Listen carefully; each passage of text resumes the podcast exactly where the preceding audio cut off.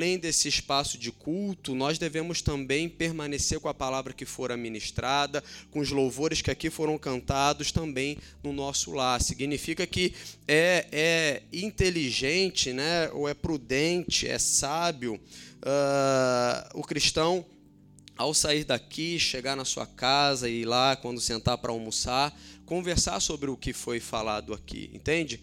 Em outras palavras, o que eu quero dizer é que toda a sua rotina de pós-culto, ela deve estar conectada com aquilo que aconteceu no culto. Então, é bom que você possa, ao, ao momento do almoço, rememorar aquilo que foi dito e depois no lanche da tarde, depois no domingo, aliás, no final do domingo, né, poder trabalhar e trazer à memória tudo aquilo que foi dito para que você possa crescer. Afinal de contas, nós temos sete dias na semana e são seis dias aí onde nós massificamos, recebemos informações, informações e temos aqui apenas uma hora e meia, como eu disse, no máximo duas horas. Então, é uma concorrência quase que desleal, eu diria, se nós não acreditássemos no poder do Espírito Santo de Deus. Mas esse poder, ele se manifesta em nós quando nós permanecemos naquilo que fora dito. Então, anote aí, ao chegar em casa, faça a leitura de todo o capítulo, tá bom? Uh, eu quero começar lendo aqui. O texto diz o seguinte o Senhor me deu outra mensagem. Né? Nós estamos fazendo a leitura de um livro profético, o profeta Jeremias, aqui escrito. Então, ele está proferindo ao povo algo que Deus lhe entregou. Essa é a missão do profeta. Ele faz a ponte entre a voz de Deus e o povo. Então, Deus fala com o profeta e o profeta entrega ao povo essa, essa mensagem. Então, ele está dizendo aqui: o Senhor me deu outra mensagem. Vá e proclame esta mensagem para Jerusalém. Ou seja, a visão que eu estou te dando, a direção que eu estou te dando, ela não é somente para você, mas eu quero que você a partilhe com todo o povo. Então, reúna o povo e conte ao povo o que eu estou lhe dizendo. Lembro-me de como você desejava me agradar. Quando era uma jovem noiva, muito tempo atrás, você me amava e me seguia até mesmo no deserto. Naqueles dias, Israel era santo para o Senhor, era como os primeiros frutos de sua colheita. Todos que faziam mal a seu povo eram declarados culpados, e sobre eles vinha calamidade. Eu, o Senhor, falei. Ouçam a palavra do Senhor, descendentes de Jacó, e todas as famílias de Israel. Assim diz o Senhor: Que defeito seus antepassados encontraram em mim para que se afastassem tanto? Foram atrás de ídolos inúteis e eles próprios se tornaram inúteis. Não perguntaram onde está o Senhor que nos tirou do Egito em segurança e nos conduziu pelo deserto, uma terra árida e cheia de covas, terra seca e densa escuridão, onde ninguém vive, pela qual ninguém passa. Versículo 7. E quando eu os trouxe para uma terra fértil, para desfrutar a sua fartura e as coisas boas que ela produzia, vocês contaminaram a minha terra e corromperam a herança que eu lhes tinha dado. Os sacerdotes não perguntaram: onde está o Senhor? Os que ensinavam a minha lei não me deram atenção. Os governantes se voltaram contra mim. Os profetas falaram em nome de Baal e foram atrás de ídolos inúteis. Portanto, apresentarei a minha acusação contra vocês, diz o Senhor. Também apresentarei acusações contra seus descendentes. Vão para a terra de Chipre, no oeste, e vejam. Vão para a terra de Quedar, no leste, e prestem atenção. Alguém já ouviu falar de algo parecido? Alguma vez uma nação trocou seus deuses por outros, mesmo que não sejam deuses de verdade? Meu povo, no entanto, trocou seu Deus glorioso por ídolos inúteis.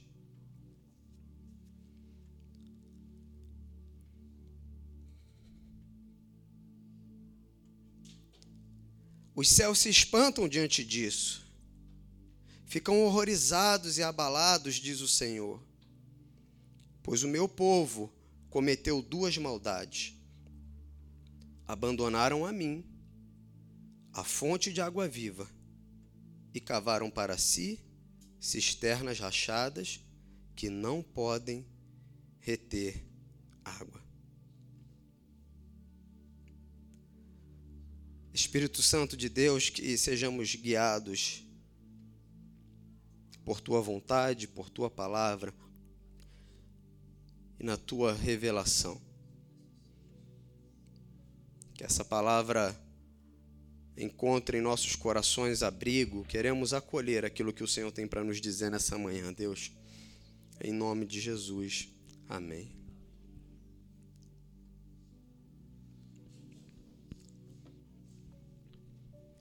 Eu quero voltar à leitura no verso a partir do verso de número 1. O Senhor me deu outra mensagem Vá e proclame esta mensagem para, para Jerusalém. Assim diz o Senhor. Assim diz o Senhor. Não é algo que brota no coração do profeta, não é algo que brota das emoções do profeta, não é algo programado, planejado para ser dito porque o profeta pensou, porque o profeta avaliou, porque o profeta achou por bem, mas é a palavra do próprio Deus. O que legitima a fala de Jeremias não é quem ele é, mas a quem ele está representando. E ele está aqui representando a figura do próprio Deus. Não o Deus como esse mundo é, é, nos dias de hoje entende, mas o Deus de Israel, aquele que era adorado, aquele que era venerado, aquele que era reconhecido como sendo o único e suficiente Deus sobre a vida do povo. Então ele diz: Eu lembro-me de como você desejava me agradar.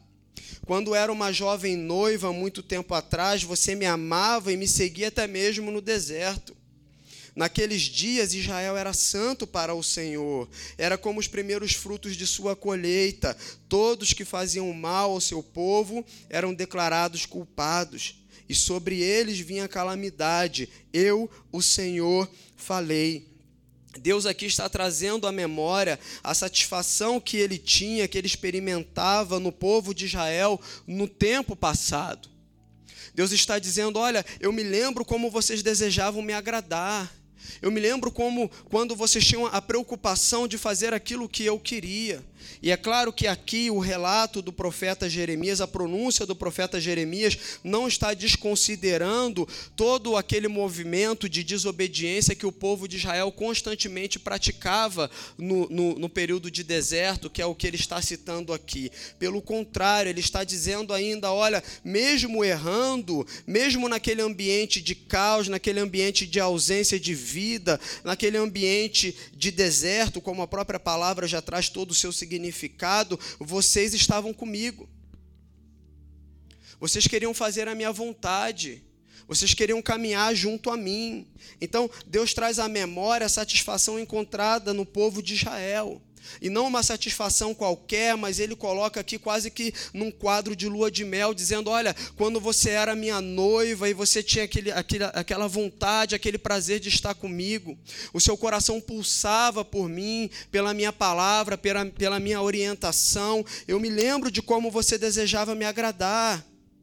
Eu me lembro, eu olho para o passado e eu me lembro de como seu coração estava em mim. Você me amava e você me seguia mesmo no momento de dificuldade, mesmo no momento onde o plantio não era possível e a colheita menos ainda, mesmo no momento onde a água era escassa, aquele, aquele, aquilo que é básico para a vida, você me amava e me seguia. No tempo da sua juventude, é que ele está se referindo no início da nossa caminhada, no início do nosso relacionamento, você me amava, o seu coração estava em mim, a sua preocupação, o seu desejo, você ardia por me agradar. É o próprio Senhor trazendo à memória a satisfação que ele sentia no povo, dizendo: Eu lembro-me de como você desejava me agradar, quando era uma jovem noiva, muito tempo atrás você me amava e me seguia, até mesmo no deserto. E ele segue dizendo: naqueles dias Israel era santo para o Senhor.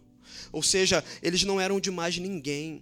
Eles pertenciam ao Senhor, eles eram separados para o Senhor. eles não tinham outros deuses, eles não tinham relação com outros povos, no sentido de abraçar a sua cultura, mas eles eram um povo único, um povo exclu exclusivo de Deus. E ainda vai dizer, eram como os primeiros frutos de sua colheita, fazendo menção aqui ao dízimo, aquela primeira parte que é separada da sua colheita, em consagração ao Senhor. E dizendo, inclusive, que a consequência sobre aqueles que, que consomem esses primeiros frutos, ou seja, aquilo que deveria ser dedicado ao Senhor, sofreriam calamidade. Por isso, o profeta Jeremias está aqui dizendo: todos que faziam mal a vocês eram declarados culpados todos aqueles que tentavam tomar vocês para si, todos aqueles que tentavam se alimentar de vocês, que tentavam extrair algo de vocês, eram considerados culpados e a calamidade caía sobre eles. Porque vocês eram a minha propriedade particular. Vocês eram como esse fruto, o fruto, o primeiro fruto da colheita. E o versículo 4, Deus sai um pouco dessa lembrança e ele passa então para um questionamento. Deus está buscando resposta. Deus está olhando para o seu povo, Deus está olhando para a situação e Deus está buscando resposta. E ele diz: Ouçam a palavra do Senhor, descendentes de Jacó, e todas as famílias de Israel. E aqui de novo, assim diz o Senhor.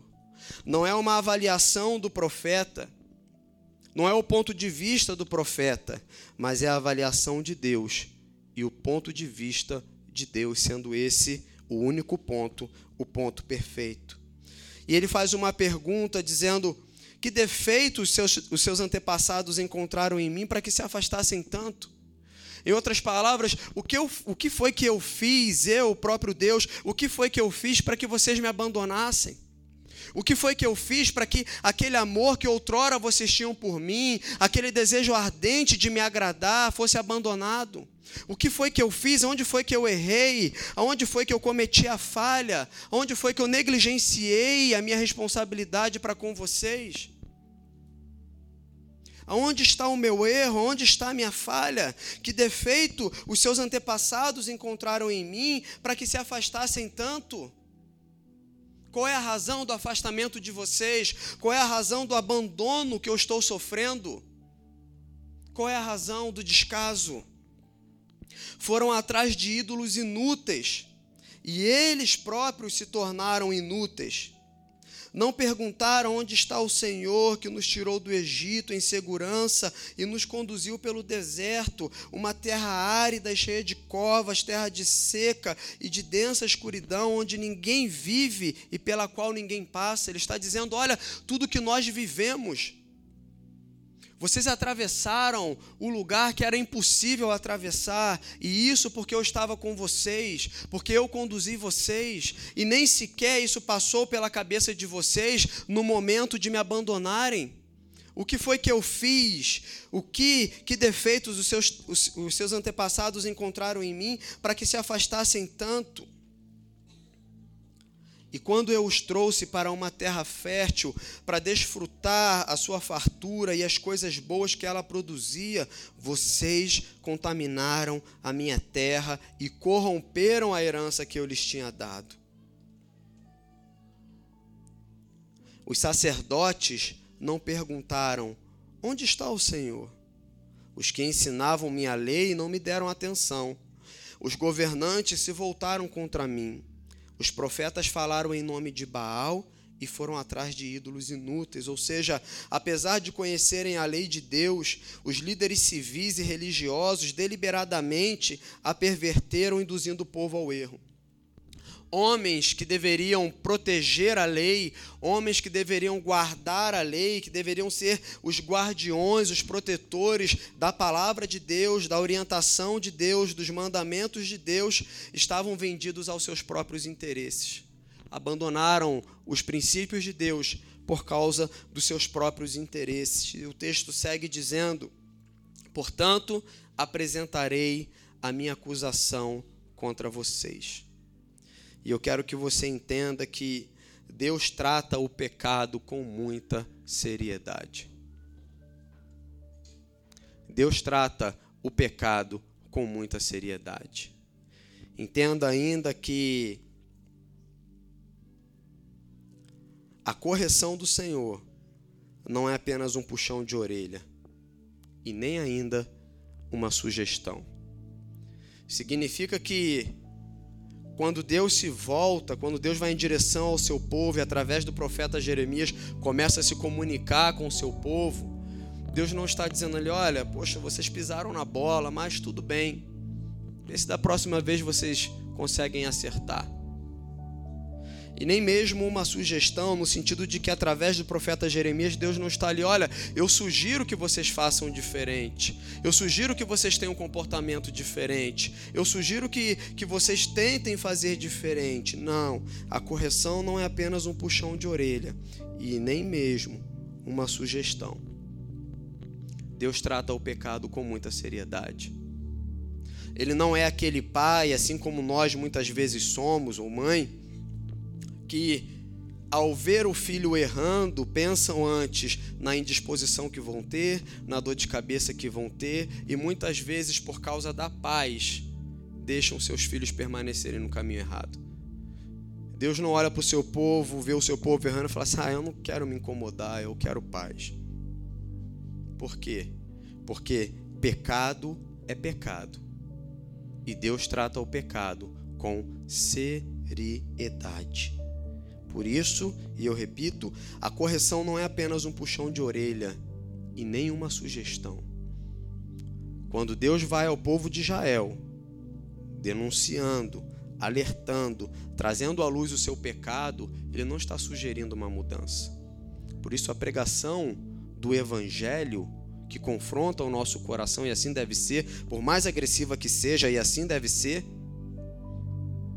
ela não é uma sugestão que eu quero dizer que quando eu subo aqui para pregar para vocês, eu não estou aqui sugerindo vocês. Estou aqui passando aquilo que é mandamento de Deus. E o não cumprimento desse mandamento te colocará numa condição de desobediência e, consequentemente, punição, porque é o resultado sobre a vida dos que desobedecem a Deus. Seguindo também apresentarei acusações contra seus descendentes, ou seja, aquilo que vocês vão colher por causa do pecado de vocês, não somente vocês irão colher, como os descendentes de vocês também. Se não houver uma mudança, se não houver uma mudança. Versículo 10 ele diz: Vão para a terra de Chipre no oeste e vejam, vão para a terra de Quedar no leste e prestem atenção Alguém já ouviu falar de algo parecido? Alguma vez uma, uma nação trocou seus deuses por outros, mesmo que não sejam deuses de verdade? O meu povo, no entanto, trocou o seu Deus glorioso por ídolos inúteis. O que Deus está dizendo aqui para o povo é acusando o povo de infidelidade, e uma infidelidade não encontrada nem mesmo nos países pagãos. Ele está dizendo: olha, Israel, a infidelidade que você pratica a gente não encontra nem nos outros países que não me amam, nem nos outros países que têm diversos deuses. E ele faz uma pergunta assim: vocês já viram alguém, vocês já viram alguma coisa parecida com o que está acontecendo no meio de vocês? Tomem aí como exemplo aqueles que não me adoram. Tomem aí como exemplo aquelas nações que têm outros deuses. Nem lá vocês vão encontrar tamanha infidelidade. Vocês viram eles trocando os deuses deles? Vocês viram eles abrindo mão dos deuses deles por causa de outros deuses? Então, olhem, olhem, vão, vão lá à terra de Chipre e acompanhem lá. Vão para Quedar e prestem atenção. Alguém já ouviu falar de algo parecido? Alguma vez uma nação trocou seus deuses por outros, mesmo que não sejam deuses de verdade? Mesmo que não sejam deuses de verdade? Ou seja, nem mesmo adorando um Deus de mentira, eles praticam a infidelidade. Nem mesmo adorando um Deus de pau, um Deus de pedra que é construído à própria mão, eles praticam a infidelidade. No entanto, vocês, Israel, no entanto, vocês, o meu povo, trocaram o seu Deus glorioso por ídolos inúteis. Tamanha infidelidade dentro do povo de Deus. Trocaram o seu Deus glorioso por ídolos inúteis. Entenda você que toda queixa feita por Deus em direção ao povo de Israel ela é legítima, correta, fiel e verdadeira, Deus tem o direito de acusar, porque ele está se apresentando aqui como único e suficiente. Ele está dizendo: olha, aqueles outros que são adorados são inúteis, não são vivos. Eu sou o único Deus vivo e vocês me trocaram. Eu tenho glória, porque eu tenho vida. Eles são mortos e vocês me trocaram. E um salmo ainda vai dizer que trocaram o Deus glorioso por adoração a animais que comem capim. Entende? É diante de tamanha miséria ou de tamanha necessidade, o povo de Israel olhar para o seu Deus vivo e dizer assim: ok, ele é vivo, ele é glorioso, ele é suficiente, ele é bom, ele já provou ao longo da história que ele é o melhor para as nossas vidas, mas nós preferimos nos curvar diante desse pedaço de madeira, nos curvar diante desse animal e adorar e venerar, sabendo que eles não podem fazer nada por nós, mesmo assim nós o trocaremos, Deus e vem a acusação de Deus contra o seu povo. E não somente isso, versículo 12: os céus se espantam diante disso, ficam horrorizados. Ficam horror, horrorizados e abalados, diz o Senhor. Deus coloca os céus como testemunha. Entenda que há aqui um processo ju judicial contra Israel por causa da quebra da aliança. Um dos pecados mais graves citados no Antigo Testamento: a infidelidade, a quebra de aliança. Deus quando chama o seu povo, ele não chama o seu povo para ser para ser o seu o seu animal de estimação, o seu entretenimento, mas ele chama o seu povo para uma aliança. E aliança é diferente de contrato. Deus não está dizendo, olha, eu escolhi vocês, mais, mais, mais. Ele está dizendo, eu escolhi vocês e eu vou cuidar de vocês e eu vou zelar por vocês. Eu quero ter com vocês uma aliança. Aliança é compromisso eterno, é pacto eterno.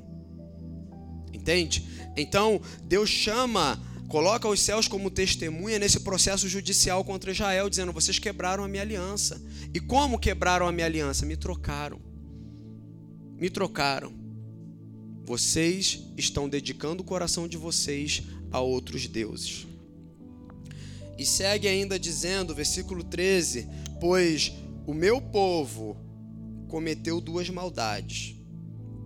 Abandonaram a mim, a fonte de água viva, e cavaram para si cisternas rachadas que não podem reter águas.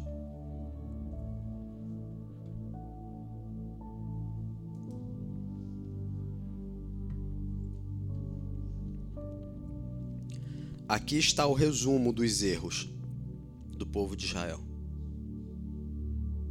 O meu povo cometeu duas maldades. Abandonaram a mim, que me substituíram, ou seja, não somente me abandonaram, mas me substituíram. Dois erros. Abandonaram a mim, duas maldades. Abandonaram a mim a fonte de água viva e cavaram para si cisternas rachadas que não podem reter águas. Deus está dizendo para o povo: Eu sou o manancial da vida. Sou eu quem dou a vida em ambos os reinos, tanto no reino temporal quanto no eterno. Eu sou a fonte de água viva. A minha vida é eterna e jamais acabará. Eu vivo de mim mesmo. A vida é essencial a mim. E de fato, eu sou a própria vida. E vocês abandonaram a mim. Vocês abandonaram a mim, a fonte de água viva, água pura, água fresca, água que sacia não somente o físico, mas também o emocional, porque é uma água de qualidade suprema, incomparável vocês abandonaram a minha fonte de água viva e cavaram para si cisternas rachadas. Você sabe que trabalho o povo de Israel teria para tomar água numa fonte de água viva? Nenhum trabalho, a não ser o de se abaixar, de encher o cântaro, de encher uma vasilha, porque essa água é construída por Deus. Mas eles preferiram trocar algo que já estava pronto, que era de graça, por algo que eles precisavam trabalhar. Ele diz: vocês cavaram, vocês tiveram que trabalhar. E se você já acompanhou, já fez o escavamento de um poço, dá trabalho. Dá trabalho. Vocês preferiram trabalhar por uma água que, na melhor das hipóteses, tem gosto de terra, do que provar de mim a fonte de água viva. Algo que já está pronto, algo que eu estou dando a vocês. Nós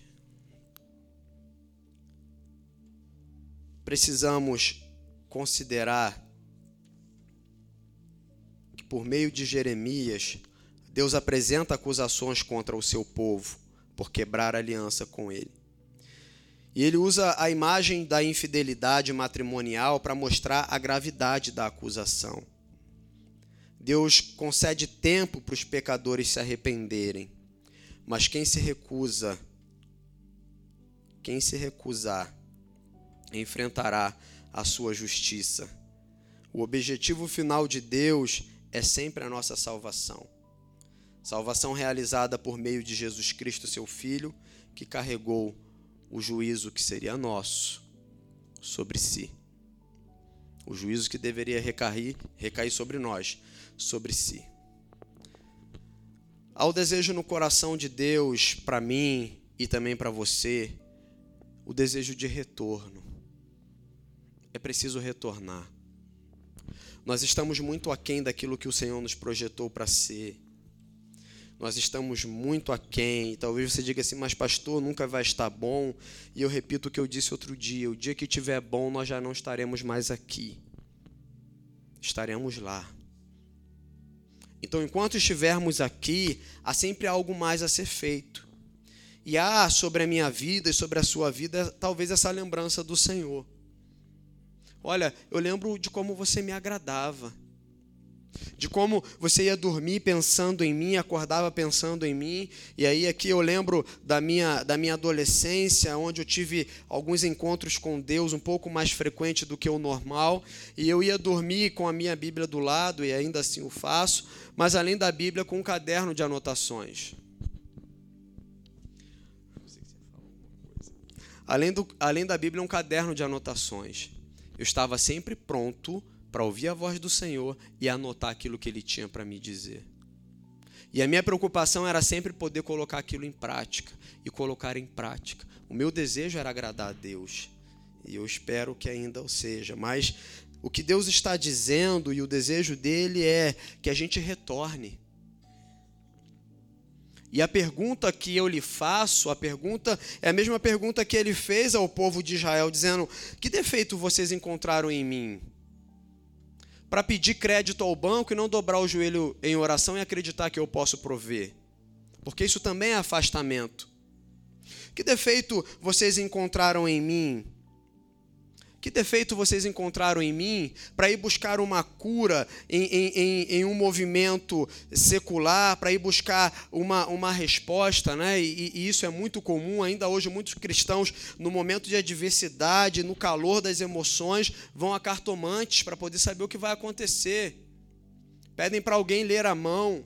Então, Deus está perguntando aqui: que defeito você encontrou em mim para não confiar a mim a cura? A restauração e buscar isso em outros lugares. Onde foi que, que, que eu errei com você? Onde foi que eu falhei com você? Onde foi que eu te abandonei? Onde foi que eu não cumpri o que eu lhe havia prometido para você se para você se afastar de mim? E eu repito, que defeito vocês encontraram em Deus para que se afastassem tanto dele? E é importante entender que mesmo aqui dentro você pode estar afastado que mesmo nesse espaço de culto, chorando aqui, levantando as suas mãos, sorrindo, se alegrando, você pode estar afastado.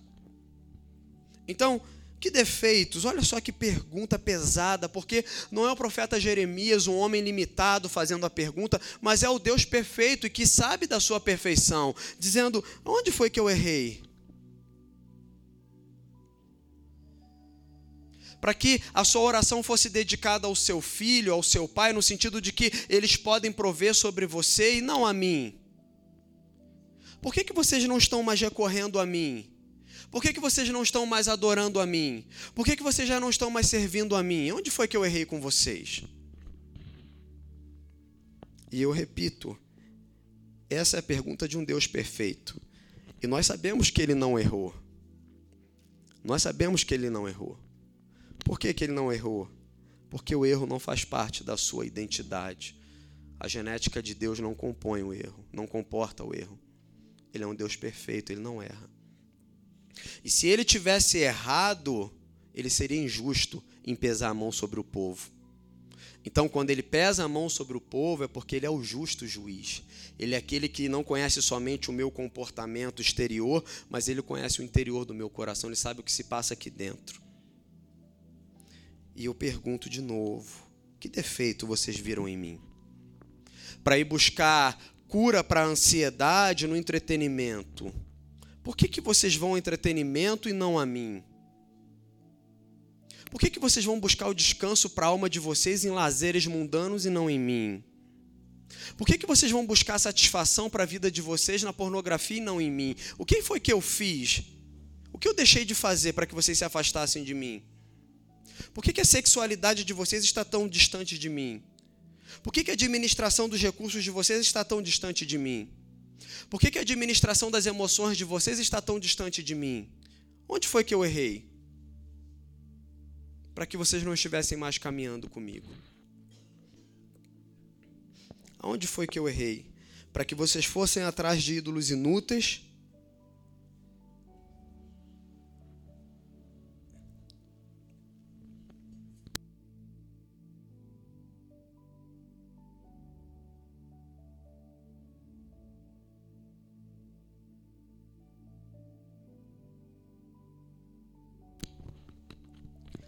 ao desejo no coração do Senhor de retorno. Porque o desejo dele é sempre para salvação, não é para condenação. O Pai perfeito, quando se move em direção ao seu filho, não é para condená-lo, mas é para resgatá-lo, dizendo: Olha, há ainda uma oportunidade. Há ainda uma oportunidade, eu quero salvar vocês salvar vocês de vocês mesmos, porque nós somos as nossas maiores ameaças. O mundo lá fora não é nada comparado ao mal que nós podemos fazer a nós mesmos, com as nossas escolhas, com as nossas perversões, com as nossas maldades, com a nossa incredulidade.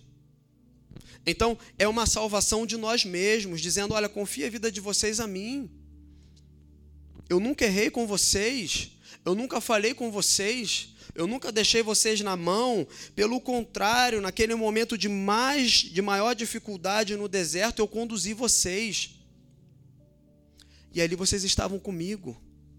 E logo em seguida eu abençoo vocês, colocando vocês sobre uma terra fértil, para desfrutar das melhores coisas que a terra poderia lhe dar, lhe oferecer. E o que vocês fizeram? Vocês contaminaram a minha bênção, vocês contaminaram a minha herança, vocês contaminaram a terra que eu dei a vocês. Lembro-me de como você desejava me agradar quando era uma jovem noiva, muito tempo atrás. Você me amava e me seguia, até mesmo no deserto.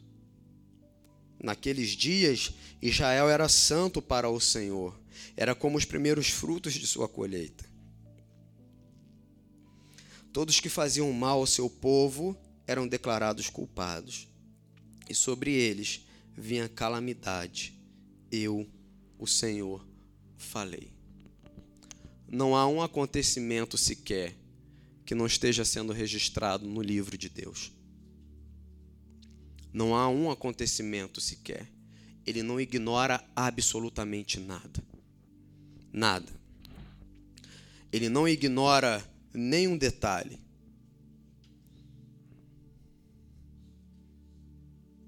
Não há um acontecimento sequer que passe que aconteça, né, redundância, sem que Deus, sem que Deus veja, sem que Deus tome nota, sem que Deus registre. E o acontecimento aqui registrado por ele é: eu sou o melhor que vocês podem ter. O que eu tenho para oferecer para vocês, homem não pode dar, mulher não pode dar, dinheiro não pode comprar, saúde não se compara. Eu sou o melhor que existe nessa terra. Não há santo que possa fazer o que eu faço. Não há entidade que possa fazer o que eu faço. Não há nada e ninguém nessa terra que se compare a mim. Eu sou o Deus perfeito. Eu sou o único Deus vivo. Eu sou a fonte de água viva. Eu sou a fonte de água viva. Eu sou a fonte de água viva. Eu quero orar com você e pedir misericórdia a Deus sobre as nossas vidas para que nós não sejamos contados junto com aqueles que cometeram essas duas maldades. Abandonar o Senhor, a fonte de água viva. Olhe quantas vezes nós fazemos isso. Quantas vezes nós fazemos isso? abandonamos o Senhor, a fonte de água viva. Eu lembro de um cântico antigo, década de 90, que dizia assim: A fonte de água viva é o Senhor. Aquele que tem sede busca beber da água que Cristo dá. Terá dentro de si uma fonte que jamais se secará. Ele é a fonte de água viva. E quantas vezes nós abandonamos essa fonte de água viva para cavar cisterna rachada que não pode reter água. Entende? É uma cisterna que ficará para sempre vazia, porque ela não pode reter água. Você pode botar um caminhão pipa ali para encher essa cisterna, ela está rachada, você estará sempre vazio essa cisterna estará sempre vazia. Significa que quando você precisar do recurso para matar a sua sede, seja ela física ou não, e aqui, claro, nós estamos falando no sentido espiritual, você não encontrará esse recurso, porque a sua cisterna estará rachada. Não interessa o esforço que você fez, não interessa a sua ciência, a sua sabedoria, o seu conhecimento, a sua experiência de vida. Você não encontrará esse recurso porque o recurso de vida só pode ser encontrado no Deus que é a fonte de água viva. As outras coisas parecem vivas, né? parecem ter vidas, mas não são. Parecem ter vida, mas não têm. Então, que nós não sejamos contados junto com aqueles que praticaram essas duas maldades.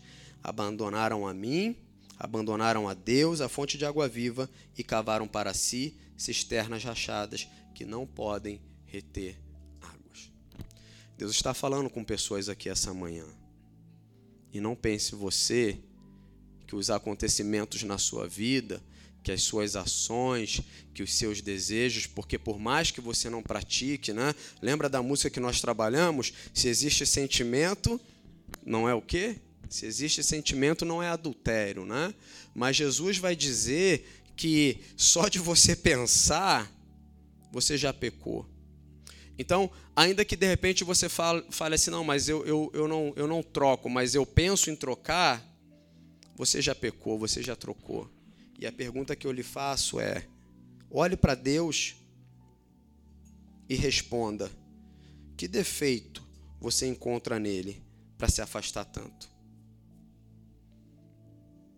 Que defeito você encontra nele para se afastar tanto? Que defeito você encontra nele? Eu tenho 32 anos, vivi algumas coisas com Deus e tenho dedicado a Ele aquilo que eu acredito ser a melhor parte da minha vida, que é esse momento onde nós temos força, na verdade, embora eu seja quase que um enlatado, mas esse, esse, esse momento da vida onde nós temos força, onde nós temos saúde, nós temos vigor. Eu já passei bons bocados, situações onde eu quase perdi a vida, situações terríveis. E deixa eu te dizer uma coisa: eu não me arrependo de nenhuma delas. Sabe por quê? Porque eu já tive a experiência de cavar uma cisterna e essa cisterna rachada nunca saciou a minha sede, porque todas as vezes que eu precisava desse recurso, ela estava vazia. Eu achei vida e vida em Deus. Ele nunca me deixou na mão. Nunca me deixou na mão. Nunca chegou atrasado, mas eu costumo também dizer, nunca chegou adiantado. Ele chega sempre na hora, né? Na hora dele. Nunca me deixou na mão. E talvez você que tem um pouco mais de experiência é, com ele, né, por ter vivido um pouco mais, ou bastante, né, a mais que eu, possa dizer, assim como eu, fazer coro assim comigo. Vale a pena. Por que, que vale a pena permanecer fiel ao Senhor, permanecer junto ao Senhor? Porque Ele é a fonte de água viva, é o manancial de água viva. Feche seus olhos, curve a sua cabeça. Eu quero te dar um tempo de reflexão.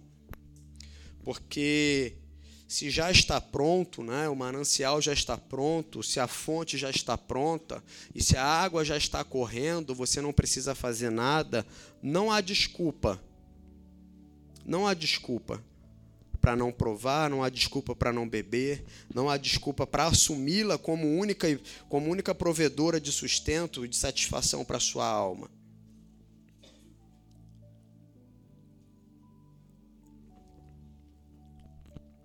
Que defeitos seus antepassados encontraram em mim para que se afastassem tanto? Eu lembro-me de como você desejava me agradar quando era uma jovem noiva muito tempo atrás. Você me amava e me seguia, até mesmo no deserto. Senhor, os céus se espantaram diante de tamanha calamidade, diante de tamanha infidelidade. Ficaram horrorizados e abalados por causa da maldade cometida pelo povo de Israel. Nós sabemos, Deus, que ainda que o Senhor trate o pecado com seriedade, e sabendo que a correção não é apenas um puxão de orelha, nem sequer uma sugestão, mas o Senhor leva muito além, muito a sério, há o desejo no teu coração de resgatar aqueles que estão perdidos, Deus. O Senhor está se revelando para pessoas. O Senhor está revelando a sua glória e a sua paternidade perfeita. Deus, não há ninguém como tu. Não há ninguém como tu. E isso não é somente uma declaração de fé, mas é uma declaração de alguém que experimentou eu experimentei o Senhor e vi que o Senhor é bom. E que possamos ainda experimentar o Senhor e continuar tendo essa convicção, essa certeza, Deus, de que o Senhor é bom. Que possamos olhar para a Sua fonte, a fonte de água viva, e sermos preenchidos de tal maneira que não haja espaço em nós para infidelidade. Nós não queremos trocar o Senhor por nossos vícios nós não queremos trocar o Senhor por nossos pecados, Deus. Não queremos trocar o Senhor diante das nossas necessidades, porque ainda se viermos a padecer diante de alguma delas, Deus, assim o Senhor o quis, o Senhor continuará sendo bom, continuará sendo perfeito e continuará sendo justo. E ainda assim diremos: valeu a pena. Por isso, Deus, nós sabemos, não há defeito no Senhor. Não há erro no Senhor, não há falha no Senhor, há falha em nós. Porque, mesmo vendo a Sua manifestação, Deus, um Deus de glória, um Deus de vida, um Deus que é real, decidimos te trocar por coisas inúteis, coisas que nós fazemos. Que estupidez a nossa, Senhor. Que estupidez a nossa, Senhor. Que estupidez a nossa trocar o Senhor por imagem de animais que comem capim. Que estupidez a nossa, Deus. Oh, Senhor, que estupidez a nossa.